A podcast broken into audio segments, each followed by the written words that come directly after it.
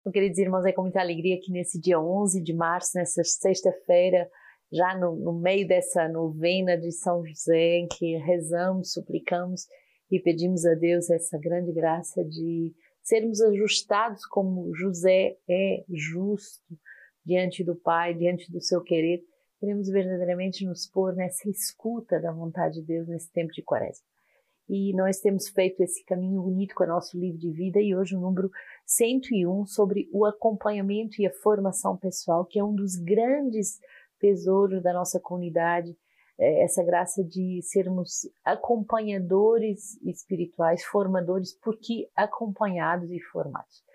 E esse número 101 vai nos dizer que Jesus é o nosso primeiro acompanhador. O acompanhamento e a formação têm um lugar muito importante na vida da comunidade e a vida espiritual não se desenvolve nem amadurece de modo individual e isolada, a dimensão da escuta humana e espiritual é essencial. Mateus 9, 35 a 38, Jesus percorria todas as cidades e povoados, ensinando em suas sinagogas e pregando o evangelho do reino, enquanto curava toda a sorte de doenças e enfermidades. Ao ver a multidão, teve compaixão dela, porque estava cansada e abatida como ovelha sem pastor. Então disse aos seus discípulos: A colheita é grande, mas poucos os operários. Pedi, pois, ao Senhor da colheita que envie operários para a sua colheita. Jesus, bom pastor, está constantemente em busca das suas ovelhas. Ele percorre, ensina, proclama, cuida daquelas que encontra, vê e reconhece as mais frágeis, cura-lhe as feridas e tem piedade. O problema que toca Jesus é ver as ovelhas isoladas, sozinhas, sem que ninguém possa dar-lhe sentido e visão.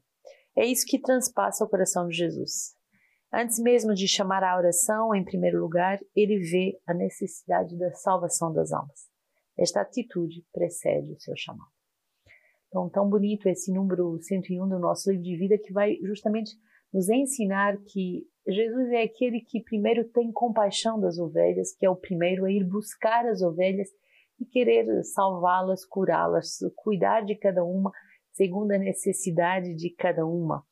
E por isso eh, a pessoa não consegue se desenvolver sozinha ou amadurecer sozinha sem se deixar eh, cuidar. Não é de forma isolada nem de forma solitária que a pessoa amadurece, mas ao contrário, se deixando cuidar pelo próprio Deus, que é o nosso grande acompanhador, que é aquele que é o bom pastor das nossas almas.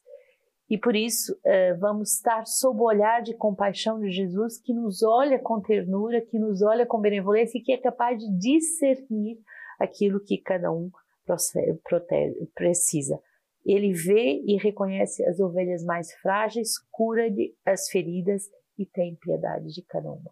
Então, esse olhar penetrante de Jesus, que é capaz de reconhecer as ovelhas que precisam de mais cuidados, que é capaz de reconhecer aquelas que precisam de mais amor e dar-lhes, por isso, também sentido e visão. Creio que esta nossa geração é a geração que mais sofre por falta de sentido, por falta de visão.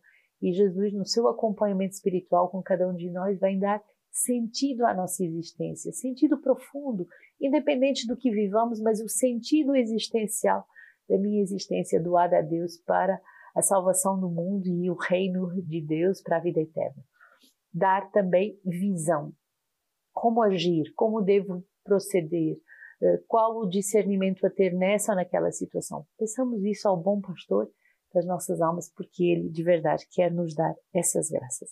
Então, antes mesmo de chamar para a oração, uh, uh, Jesus ele vê a necessidade da salvação das nossas almas, antes mesmo de nos chamar à missão, ele vê e quer cuidar de cada um de nós. Então, demos graças a Deus pelo carisma de acompanhamento espiritual, que é um carisma de Deus, que é um carisma de Jesus, bom pastor, e que depois ele vai comunicar a algumas pessoas que vão ter um ministério de acompanhamento, de entrar justamente nesse olhar de compaixão, nesse olhar que discerne as necessidades das almas para poder cuidar em seu nome das almas que são desconfiadas. Ezequiel 18, de 21 a 28.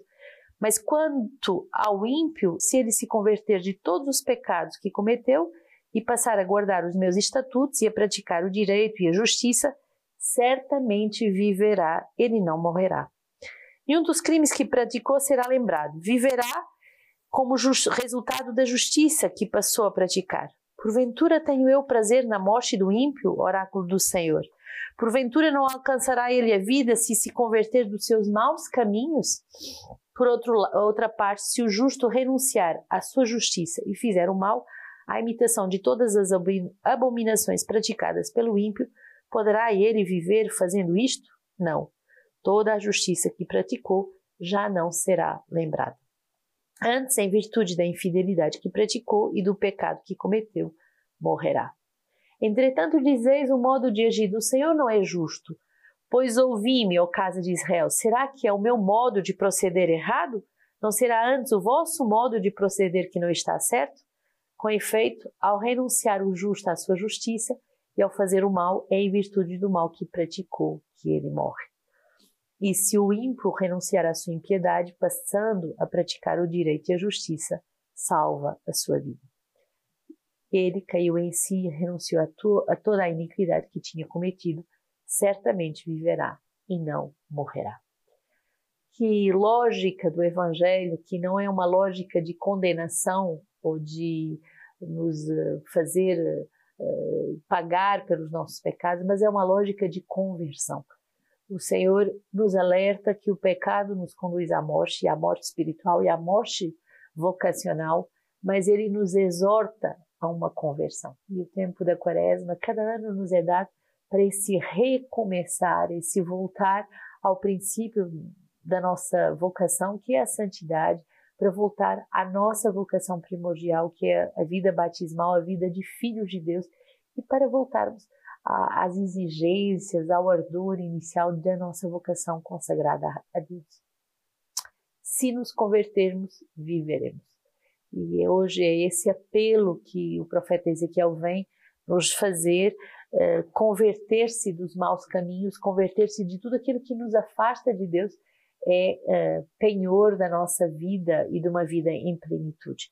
Mas se não nos convertermos, é verdade que vamos padecer, não porque Deus vai se vingar de nós, mas porque nós mesmos vamos cair em caminhos de morte, morte humana, morte espiritual, morte vocacional. E quantos jovens hoje se suicidam na sua vocação? Têm comportamentos suicidas, de fuga, de destruição, de mutilação da sua vocação, por falta de uma conversão mais profunda. Não permitamos que isso nos aconteça, mas peçamos a Deus a graça nesse tempo para nós e para todos aqueles que nos rodeiam de um ardor mais profundo nessa obra de conversão. Salmo 129, das profundezas clamo a ti, Senhor. Senhor, ouve o meu grito. Que teus ouvidos estejam atentos ao meu pedido por graça. Se fazes conta das culpas, Senhor, quem poderá se manter? Mas contigo está o perdão, para que sejas temido eu espero, Senhor, e minha alma espera, confiando na tua palavra. Minha alma aguarda o Senhor mais do que os guardas pela aurora. Aguarda Israel o Senhor, pois com o Senhor está o amor, a redenção em abundância. Ele vai resgatar Israel de todas as suas iniquidades. Que bonito esse salmo que ao mesmo tempo nos faz clamar ao Senhor pedindo salvação, mas também nos faz proclamar que no Senhor existe redenção em abundância. Nosso Deus é um Deus que vem para redimir, não para condenar, não para acusar, mas para redimir, uh, nos tirar das nossas dívidas, das nossas culpas, das nossas faltas, através de uma vida de conversão. Que o Senhor possa operar esse milagre da nossa vida, na nossa vida, que é um milagre de uma nova conversão, de uma segunda ou terceira ou quarta conversão, em que ele se torna o centro da nossa vida e que nós verdadeiramente passamos a obedecer. O evangelho de hoje, uh, Mateus 5, 20 a 26, vai dizer: Com efeito vos asseguro que se a vossa justiça não exceder a dos escribas e a dos fariseus, não entrareis no reino dos céus. Ouvistes o que foi dito aos antigos: Não matarás, aquele que matar terá de responder no tribunal. Eu, porém, vos digo: todo aquele que se encolarizar contra o seu irmão terá de responder no tribunal. Aquele que se chamar o seu irmão cretino estará sujeito ao julgamento do sinédrio. Aquele que lhe chamar louco terá de responder na gena do fogo. Portanto, se estiveres para trazer a tua oferta ao altar e ali te lembrares de que o teu irmão tem alguma coisa contra ti, deixa a tua oferta diante do altar e vai primeiro reconciliar-te com o teu irmão. Depois virás apresentar a tua oferta. Assume logo uma atitude conciliadora com o teu adversário, enquanto ele está no caminho, para não acontecer que o teu adversário entregue ao juiz e o juiz ao oficial de justiça e assim sejas lançado na prisão. Em verdade te digo, dali não sairás enquanto não pagares o último centavo. Então, com muita uh, seriedade, o Senhor vem nos chamar a uma etapa de conversão nos detalhes. Hoje o Senhor nos pede uma etapa de conversão também nos relacionamentos fraternos. Não se encolerizar contra o irmão, não o insultar de cretino, não lhe chamar de louco, não não fazer ofertas no altar sem antes se reconciliar com seu irmão, mas ao contrário ter essa atitude de conciliadora com o teu adversário, aquele que você sabe que tem algo contra ti. É, o evangelho te exige, vai ter com ele, vai reconciliar. Não é você que tem algo contra ele, mas é ele que tem algo contra ti. Então vai, reconcilia antes que o, o mal aumente e que se espalhe uma guerra. Nesse tempo de guerra em que o, que o mundo vive, que tem assolado o tempo, um mundo com tantos horrores de guerra, percebemos quando o mal começa como uma semente, mas ele também alastra e depois se torna é, muito grande, muito incontrolável. Então, hoje somos chamados de verdade a viver esse tempo em que uh, a caridade vai uh, vencer todo o mal. Justamente hoje, como leitura patrística, somos convidados a meditar uh, o espelho da caridade do bem-aventurado Enredo Abade do século XI, e que fala justamente do amor fraterno como exemplo de Cristo. Nada nos impede tanto ao amor dos inimigos, e é nisso que consiste a perfeição do amor fraterno, do que considerar com gratidão a admirável paciência de Cristo, o mais belo do Filho dos Homens. Ele apresentou o seu rosto cheio de beleza aos ultrajes dos ímpios, deixou-os velar seus olhos que governam o universo com um sinal, expôs seus corpos aos açoites, submeteu às pontadas do espinho a sua cabeça, que fez tremer os principados e as potestades, e entregou-se aos opróbios e às injúrias. Finalmente suportou com paciência a cruz, os cravos, a lança, o fel e o vinagre, conservando em tudo a doçura, a mansidão e a serenidade. Depois, como cordeiro levado ao matadouro, como uma ovelha diante dos quais a tosquiam, ele não abriu a boca. Ao ouvir esta palavra admirável, cheia de doçura, cheia de amor e de imperturbável serenidade, Pai, perdoa-lhes, de quem não abraçaria logo com todo o afeto os seus inimigos. Pai, perdoa-lhes, disse Jesus. Porque não pode, poderá haver oração que exprima maior mansidão e caridade.